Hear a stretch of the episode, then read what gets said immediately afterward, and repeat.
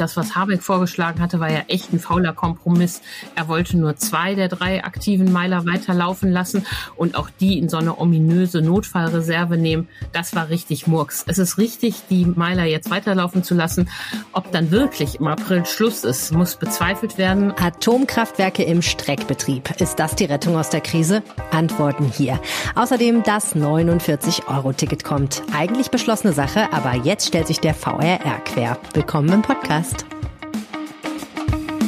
Rheinische Post Aufwacher. News aus NRW und dem Rest der Welt. Mit Helene Pawlitzki am Mittwoch. Schön, dass ihr zuhört. Die nächsten 15 Minuten geht's um zwei Themen, die unsere Region bewegen. Wenn ihr diesen Podcast via RP Online hört, dann schaut gerne mal in eurer Podcast-App nach. Da findet ihr ihn nämlich auch.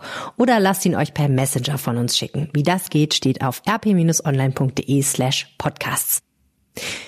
Zuerst aber die Meldungen aus Düsseldorf. Hallo ins Studio von Antenne. Vielen Dank. Das ist das Update aus Düsseldorf. Viele Menschen gehen, wenn sie krank sind, trotzdem arbeiten. Das hat eine Studie der Betriebskrankenkasse Pronova BKK ergeben. Nur 28 Prozent der Befragten gab an, bei Krankheit konsequent zu Hause zu bleiben und nicht zu arbeiten.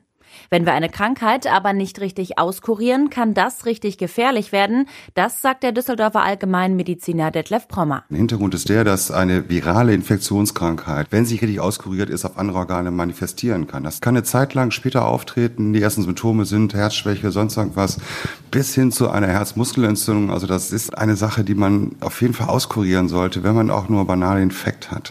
Auch das Unterdrücken der Symptome durch Medikamente sei keine Lösung. Stattdessen sollten wir laut Prommer genau auf die Signale unseres Körpers hören und Infekte auskurieren. An der Erkrater Straße in Flingern Süd wird in den nächsten Jahren ein besonderes Stadtviertel entstehen.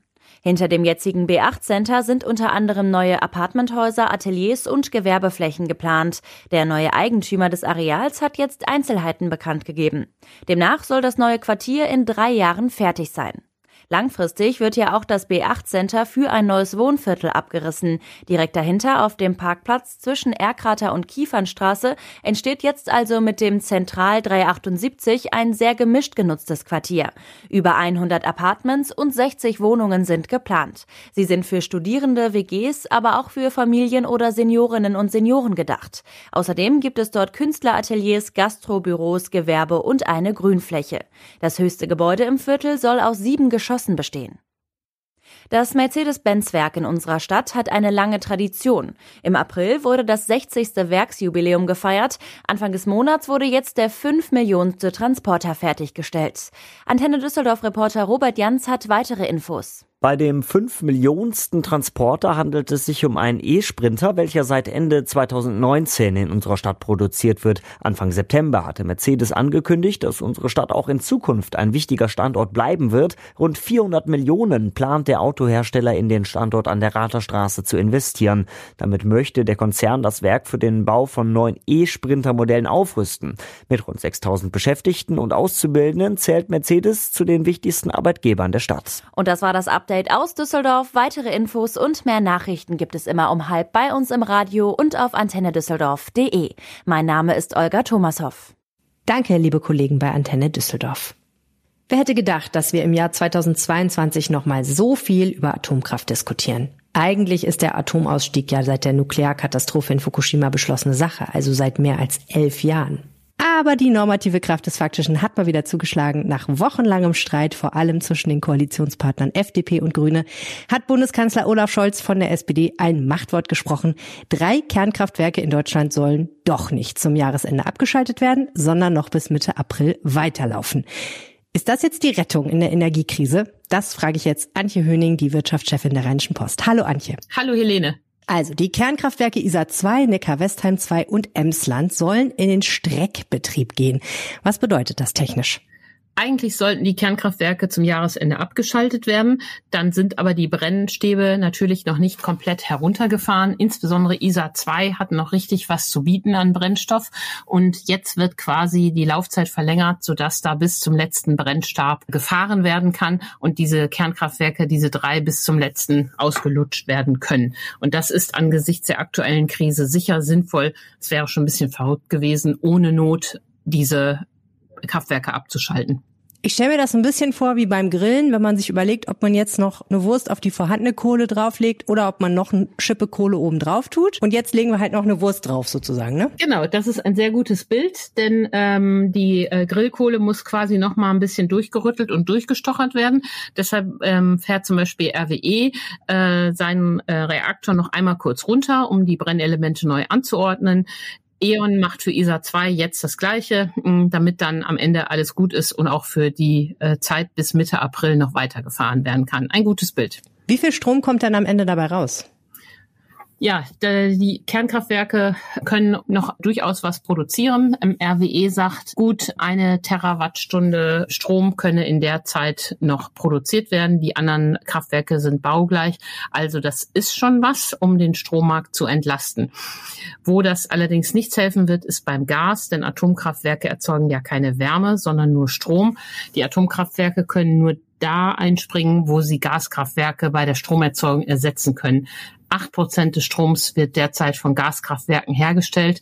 Da ist ein bisschen Entlastung, aber für die Wärme, für die Gasversorgung ist das kein Befreiungsschlag. Hm, okay. Also das heißt, der lange Streit war jetzt irgendwie ein bisschen für die Tonne, weil letztendlich bringt uns das in der Energiekrise nicht so richtig weiter? Doch, es bringt uns schon weiter und es ist total nötig. Das, was Habeck vorgeschlagen hatte, war ja echt ein fauler Kompromiss. Er wollte nur zwei der drei aktiven Meiler weiterlaufen lassen und auch die in so eine ominöse Notfallreserve nehmen. Das war richtig Murks. Es ist richtig, die äh, Meiler jetzt weiterlaufen zu lassen. Ob dann wirklich im April Schluss ist, ähm, äh, muss bezweifelt werden. Man kann sicher vorhersagen, dass wir im April die gleiche Debatte wie jetzt nochmal bekommen und dann unter verschärften Vorzeichen. Denn dann geht es nicht mehr um Streck Betrieb und äh, die Grillkohle durchstochern. Dann geht es darum, echt neue Grillkohle zu kaufen und neuen Spiritus, sprich neue Brennstäbe. Ähm, und die äh, müssen dann technisch eigentlich auch vier Jahre drin bleiben. So lange können die nämlich laufen. Okay, ja, die Debatte haben wir eigentlich jetzt schon. Die FDP sagt ja jetzt schon eigentlich, äh, lass uns doch mal noch eine Schippe drauf tun und neue Brennstäbe kaufen. Geht das denn überhaupt so einfach? Das geht. Das hat eigentlich eine Vorlaufzeit von 15 Monaten. Das heißt, wenn man im Mai neue Brennstäbe haben möchte, hätte man die längst bestellen müssen. Im Notfall und mit dickem deutschen Portemonnaie geht natürlich auch alles schneller. Es bleibt das Problem, dass das Uran oft aus Russland kommt. Da muss man sehen, wo man andere Quellen auftut. Der Kanzler war ja schon in Kanada, die solches Uran zum Beispiel auch ähm, bieten. Und natürlich äh, brauchen dann die Unternehmen auch klare Ansagen und RWE will es eigentlich nicht. Die wollten schon nicht ähm, den Streckbetrieb in diesem Jahr. Warum eigentlich nicht? Die wollen ein grüner Konzern werden. Äh, die sind ja jetzt schon einer der größten Ökostromkonzerne in Europa. Die steigen ja verfrüht aus der Braunkohle aus 2030 und die wollen eigentlich mit dem Thema Atomkraft äh, nichts mehr zu tun haben, beugen sich jetzt aber, weil sie da ihren Beitrag zur Energiesicherheit leisten wollen. Okay, also du bist sicher, dass wir im Frühjahr die gleiche Debatte nochmal führen werden. Unsere Kollegin Birgit Marschall aus dem Berliner Parlamentsbüro ist sich sicher, dass die Debatte so ausgehen wird, dass die Atomkraftwerke dann noch weiterlaufen. Ja. Wie siehst du das? Das ist die große Frage. Das kann sein, aber ich ähm, bin bezweifle, dass die Grünen das mitmachen werden. Wirtschaftlich, äh, energiepolitisch wäre das sinnvoll, aber ich glaube, äh, damit da wären bei den Grünen alle Schmerzgrenzen ähm, überschritten. Das kann man ja wirtschaftlich äh, ganz anders sehen, aber von der Koalitionsarithmetik her glaube ich, wird das richtig schwer. Die Grünen sind mal gegründet worden als Anti-AKW-Partei und sie gehen dann als die Partei in die Geschichte ein, die die Laufzeiten verlängert. Und zwar richtig, nicht nur Streckbetrieb. Hm. Nehmen wir mal an, die AKWs werden Mitte April wirklich abgeschaltet. Also jetzt mal wirklich. Was müsste denn passieren, damit wir im nächsten Winter nicht wieder zu wenig Energie haben? Ja, der dieser Winter ist gar nicht das Problem. Der nächste Winter wird es noch ähm, viel mehr, denn ähm, in diesem Winter sind wir ja mit einer Situation gegangen, wo die Russen noch äh, im Frühjahr Gas geliefert haben. Das wird nächstes Jahr nicht mehr der Fall sein. Also viele Energieexperten, mit denen ich auch gesprochen habe, die sehen im Winter 23, 24 das größere Problem. Da wir davon ausgehen können, dass die Russen nichts liefern, müssen die Anstrengungen beim Sparen effizienter werden und auch beim Beschaffen neuer Gasquellen, Stichwort Katar, Stichwort Fracking, Stichwort äh, Gas aus der Nordsee, noch stärker angezapft werden. Den Grünen wäre es ja am allerliebsten, wenn wir unseren ganzen Strom aus Sonne- und Windenergie kriegen.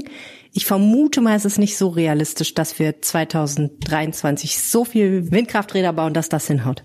Nein, und das wissen auch die Grünen. Äh, dazu haben wir gar nicht die nötigen Netze. Dazu dauern die Genehmigungsverfahren alle viel zu lange. Am schlimmsten ist es ja in Bayern, äh, wo sich die Regierung schon seit Horst Seehofer gegen den Netzausbau sperren. Ähm, also das ist ganz naiv. Ähm, so schnell wird es nicht genug Überstrom geben. Wir brauchen Gas als Brückentechnologie. Wir müssen es ja nicht äh, aus Russland äh, beziehen. Aber äh, wir brauchen noch für viele Jahre Gas als Brückentechnologie und darum soll es ja auch neue Gaskraftwerke geben. Was bedeutet das denn eigentlich für uns Verbraucher? Also was macht das jetzt mit den Strompreisen? Ja, das ist auch eine äh, interessante Frage, die ja jeden von uns im Portemonnaie direkt angeht. Und da sind die Experten sich nicht einig. Ähm, die Gegner der Atomkraft sagen, äh, dass der Strompreiseffekt sehr gering ist, ähm, unter ein Prozent. Ähm, für zwei Meiler, bei drei Meilern dann wahrscheinlich knapp um ein Prozent. Andere, wie das IFO, sagen, wenn die das ganze nächste Jahr laufen, vier Prozent. Und Veronika Grimm, die Wirtschaftsweise, rechnet, ähm, sagt, wenn man das alles kombiniert mit vielen anderen Maßnahmen, ist auch mehr als zehn Prozent möglich. Also äh, grundsätzlich hat natürlich die Erhöhung des Angebots einen preisdämpfenden Effekt und da können wir ja eigentlich gerade auch alles gebrauchen. Schauen wir mal, was uns im Frühjahr erwartet. Ganz herzlichen Dank an dieser Stelle, Antje Höning. Vielen Dank. Dieser Podcast ist gut, weil Menschen wie Antje Höning Zeit haben zu recherchieren und Experten zu interviewen. Wenn ihr Antjes und meine Arbeit unterstützen wollt, dann unterstützt uns mit einem RP Plus Abo. Für weniger als 35 Euro im Jahr bekommt ihr Premium-Zugang auf RP Online und macht diesen Podcast möglich. Das Angebot findet ihr auf rp-online.de slash Aufwacher-Abo. Und jetzt zu unserem zweiten Thema. Einsteigen, losfahren, fertig. Es war so einfach damals im Sommer, als es das 9-Euro-Ticket noch gab. Eine gute Sache fanden die Verkehrsminister der Länder. Zusammen mit dem Bundesverkehrsminister beschlossen sie, das soll es wieder geben. Nur nicht ganz so günstig. Das 49-Euro-Ticket soll kommen für den bundesweiten Nahverkehr. Alles in Butter? Leider nicht. Der Verkehrsverband Rhein-Ruhr stellt sich quer. Die Details kennt Reinhard Kowalewski, Verkehrsexperte aus der Wirtschaftsredaktion. Herzlich willkommen im Aufwacher Podcast. Ja, ich grüße dich. Wir müssen noch mal über das 49-Euro-Ticket sprechen. Da haben wir ja schon so ein bisschen hoffnungsfroh gedacht, es ist alles in trockenen Tüchern. Jetzt sagt aber der Verkehrsverband Rhein-Ruhr zu dir, nein, nein, nein, Moment, bevor es richtig losgeht, müssen wir noch mal über Geld sprechen. Um welches Geld geht es da? Naja, also die Nahverkehrsunternehmen arbeiten mit hohen Verlusten, schon seit vielen Jahren. Also die Busse und Bahnen und S-Bahnen werden schon immer subventioniert. Wenn ich jetzt massiv die Tarife senke, dann muss ja noch mehr Geld her. Und der VRR sagt an sich eine Banalität im Interview mit uns. Er sagt, wenn der Bund und das Land nicht klarstellen, wo das Geld herkommt, die reden von 500 Millionen Euro im nächsten Jahr, das ist einerseits der Zuschuss, weil ganz, weil viele hunderttausend Abonnenten viel weniger Geld bezahlen. Also Leute, die jetzt vielleicht 80 oder 100 Euro zahlen, zahlen dann ja alle nur noch 49 Euro. Da kommen echt hohe Summen zusammen. Zum anderen ist noch nicht mal entschieden, dass die sogenannten Corona-Verluste weitergetragen werden im nächsten Jahr. Da geht es darum, dass die Fahrgäste, Fahrgastzahlen insgesamt etwas gesunken sind wegen der Pandemie. Und um das auszugleichen, also es geht schon aufwärts, aber es dauert eben, ähm, kriegen alle Verkehrsverbünde in ganz Deutschland äh, gewisse Zuschüsse. Die wollen eine Menge Geld dafür haben, dass sie dieses 49-Euro-Ticket umsetzen. Was würde denn passieren, wenn jetzt kein zusätzliches Geld fließt? Sagen die dann einfach, machen wir nicht mit, gibt's bei uns nicht? Naja, also der Herr Castrillo, der mit uns gesprochen hat, der hat gerade seinen Vertrag um fünf Jahre verlängert bekommen. Da kann er relativ selbstbewusst sagen, ich kann das nur dann machen, wenn es auch finanziert ist. Aber an sich sagt er ja nur eine Binsenweisheit. Du kannst nicht einfach Sachen äh, anbieten, die du überhaupt nicht bezahlen kannst. Also der ist ja gesetzlich verpflichtet, einen Haushaltsplan zu machen. Und wenn da auf einmal 500 Millionen Loch ist, muss man einfach sagen, wo soll das Geld herkommen? Also die können sicherlich auch paar Kredite für paar Monate aufnehmen. Aber dass man jetzt, sagen wir, 49 Euro über eine massive Verschuldung der Nahverkehrsfirmen finanziert, das wäre total unseriös. Und zum Beispiel, wenn man sich überlegt, wie wichtig der FDP ist, dass die Staatsverschuldung nicht immer weiter steigt, wäre das schon eine relativ linke Nummer. Wenn man das jetzt indirekt macht, indem, sagen wir, die Rheinbahn, die Ruhrbahn und alle anderen riesige Kredite aufnehmen, nur um irgendein Belegticket zu finanzieren. Die Verkehrsminister der Länder haben sich ja mit Bundesverkehrsminister Volker Wissing schon darauf geeinigt, dass das 49-Euro-Ticket kommen soll. Aber soweit ich weiß, steht die Einigung darüber, wo das Geld dafür herkommen soll, noch ein wenig aus, korrekt? Ganz genau. Also es ist so ein bisschen wie beim Atomthema. Also als ums Unangenehmste wird sich rumgedrückt und am Ende wird eben irgendeiner entscheiden müssen. Also am Ende wird der Bund entscheiden müssen, lege ich ein paar Milliarden drauf oder ähm, gibt's gibt's vielleicht am Ende gar kein 49-Euro-Ticket, sondern nur 69-Euro-Ticket oder so ähnlich. Hm. Das 9-Euro-Ticket war ja ein riesiger Erfolg. Alle haben sich gefreut und ich glaube, es haben sich auch viele darüber gefreut, dass das 49-Euro-Ticket kommen soll. Wem nützt das denn am Ende? Ist das wirklich so ein gutes Entlastungsinstrument, äh, wie die Politik hofft? Und ist es auch ein gutes Instrument, um uns alle mehr zum Bus- und Bahnfahren zu bewegen, statt im Auto zu sitzen? Ich glaube, man muss ja differenzieren. Für die Fernpendler in NRW zum Beispiel die, für die vielen 10.000 Leute, die zwischen Köln und Düsseldorf pendeln oder auch aus dem Ruhrgebiet nach Düsseldorf oder von Mönchengladbach nach Düsseldorf. Ähm, für die ist das 49-Euro-Ticket rein finanziell erstmal eine gute Sache. Also von Köln nach Düsseldorf ein Abo kostet, wenn ich das richtig im Kopf habe, ungefähr 200 Euro. Das ist natürlich ein super Schnäppchen dann. Das heißt, dass auch Leute, die oft mit dem Auto fahren, sich trotzdem so ein Ticket kaufen, damit sie dann, sagen wir, an der Hälfte Tage mit der Bahn fahren und der anderen Hälfte mit dem Auto. Ähm, der Herr Castrillo, der Vorstand vom VR, sagt, wir müssen in dem Moment, wo ich 49 Euro Flatrate für ganz Deutschland habe, muss ich an sich auch eine Flatrate nur für NRW haben? Eigentlich. Da kann man geteilter Meinung sein. Man kann auch sagen, NRW ist so riesig, da soll sich jetzt keiner drauf, keiner anstellen, wenn es dafür keine extra Flatrate gibt.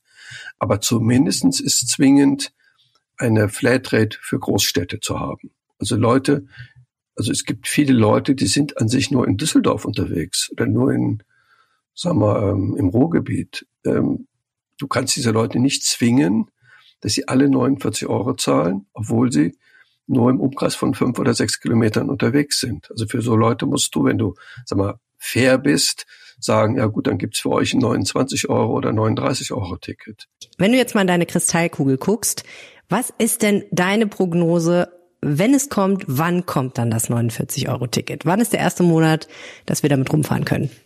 Habe ich keine feste Prognose. Also am Ende entscheidet das, wie wir wissen, Olaf Scholz. Der Bundeskanzler entscheidet am Ende alles und haut auf den Tisch. Und wenn sich dann alle zerstritten haben für sechs Wochen, sagt er vielleicht, am 1. März kommt's. Ist auch okay. Also rein symbolisch wäre natürlich der 1. Januar schön. Aber wenn es der 1. Februar oder März ist, ändert ja auch nichts. Gut, also zu Weihnachten müssen wir noch teurere Tickets kaufen. Ganz herzlichen Dank, Reinhard Kowalewski. Vielen Dank und bis bald. Das war er, der Aufwacher für heute. Schön, dass ihr zugehört habt. Schnell noch ein Blick aufs Wetter. Im Rheinland bleibt es trocken bei 17 bis 18 Grad, im Ruhrgebiet bei 16 Grad und in Ostwestfalen werden es 15 Grad. Ähnliche Temperaturen am Donnerstag, dafür aber ein paar Regenschauer. Mein Name ist Helene Pawlitzki. Wir hören uns morgen wieder. Tschüss.